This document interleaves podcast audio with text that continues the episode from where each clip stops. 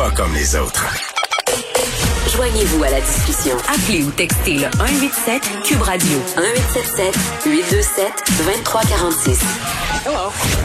On est avec Vincent Dessureau. Salut. Salut. Écoute, remaniement ministériel au fédéral. Oui. Des gens vont et viennent? Oui, des petits changements, mais dans des postes importants, on peut dire ça aujourd'hui. Mais un point euh, par rapport au remaniement, tantôt, j'écoutais religieusement M. Trudeau dans ses, ses points de presse. Euh, C'est pas toujours les plus divertissants, mais on les écoute pour vous ramener l'information. Comme ça, vous n'avez pas à vous taper euh, tout ça. Euh, un mot quand même, parce que j'ai trouvé insultant que M. Trudeau commence le point de presse en parlant en long et en large de son remaniement, puis comment euh, M. Baines est allé lui parler sous une petite neige pour lui annoncer qu'il voulait pas se représenter. Un puis tout ça. artiste, il met de la couleur. Oui, mais la nouvelle aujourd'hui, c'était que euh, Pfizer allait annoncer 20 millions, enfin, envoyer au Canada 20 millions de doses. On a acheté 20 millions. Euh, Il n'y a pas d'autre nouvelle qui doit prendre la place euh, dans ce point de presse-là?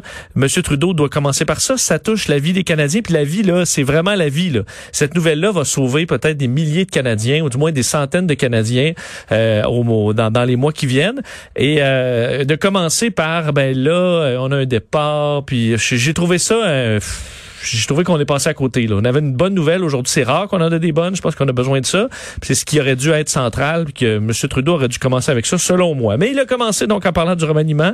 On va quand même euh, vous, euh, vous, vous vous en parler. Tout ça est déclenché qu'on approche d'élections possiblement. C'est un gouvernement minoritaire. On est toujours proche des élections. Est-ce a du, de la préparation électorale là-dedans? Très probablement. Mais tout ça serait déclenché donc par euh, un, un départ.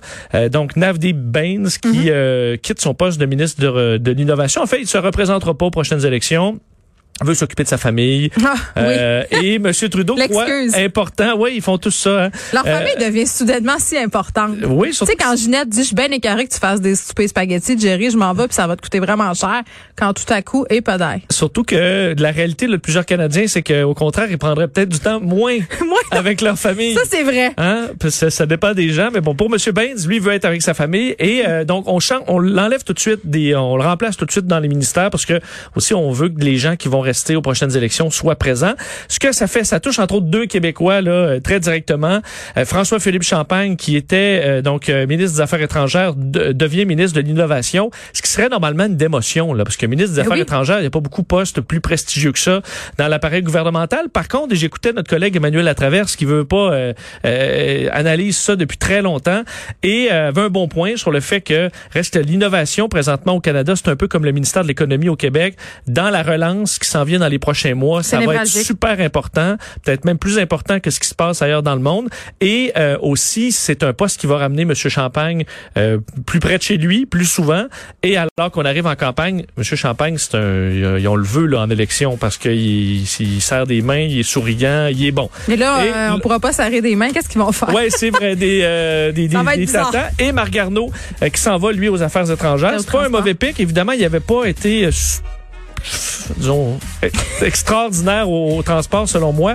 Mais c'est un astronaute, ça impressionne toujours. Et euh, est habitué quand même de travailler avec des gens d'autres nationalités. Ah, de moi, c'est faire la un NASA. astronaute, là. Écoute, Non, mais, là, je suis euh, gagné d'avance. des collaborations avec les Russes, des collaborations avec les Japonais. Ben oui. avec... C'est peut-être euh, quelqu'un qui sera bon, alors à surveiller.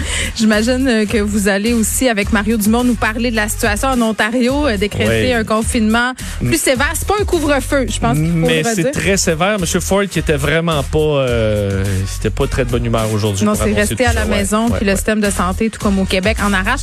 Merci Vincent, merci, Merci. à vous d'avoir été avec nous aujourd'hui. On se retrouve demain 13h.